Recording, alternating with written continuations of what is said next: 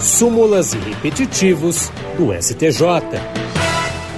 E hoje vamos falar sobre recursos repetitivos. A terceira sessão do Superior Tribunal de Justiça estabeleceu a tese de que o emprego de arma branca, a partir das inovações trazidas pela Lei 13.654 de 2018, embora não configure mais causa de aumento do crime de roubo, poderá ser utilizado como fundamento para majoração da pena base quando as circunstâncias do caso concreto assim justificarem.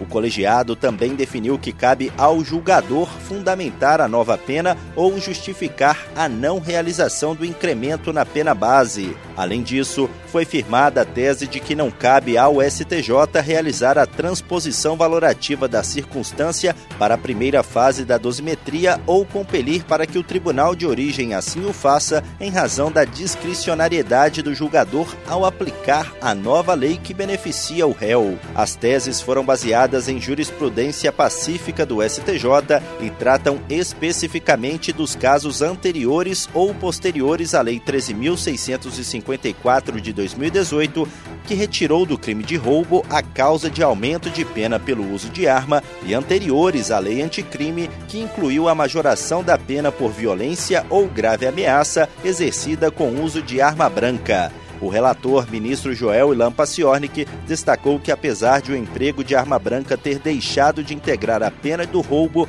essa circunstância não é irrelevante e se configura como um acréscimo à atividade criminosa. O ministro entendeu que, por ser mais grave a ação do agente que utiliza objeto capaz até de tirar a vida da vítima, é possível que o julgador considere esse elemento no momento da análise das circunstâncias judiciais para a aplicação da pena base. Do Superior Tribunal de Justiça, Tiago Gomide.